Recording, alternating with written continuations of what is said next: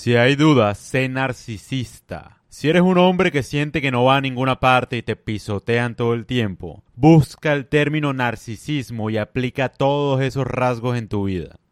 En este mundo demoníaco a veces necesitas un ego inflado. Siempre puedes desinflarlo en el futuro. Es como la arcilla, se le puede dar forma, se puede reformar. No puedes subestimar el poder de tener una percepción muy grande de ti mismo. Podría ser pura y completamente delirante, pero esto es preferible a un tipo oprimido, brutalmente honesto, que sabe que es un loser y se lo dice a todo el mundo. Otra buena cosa a considerar es ponerse en contacto con personas de mentalidad similar. Los lazos más fuertes que he todos son muy egocéntricos. Tener gente a tu alrededor que te ensalza y viceversa no tiene precio para tu propia autoestima. No te mezcles con miserables y condenados.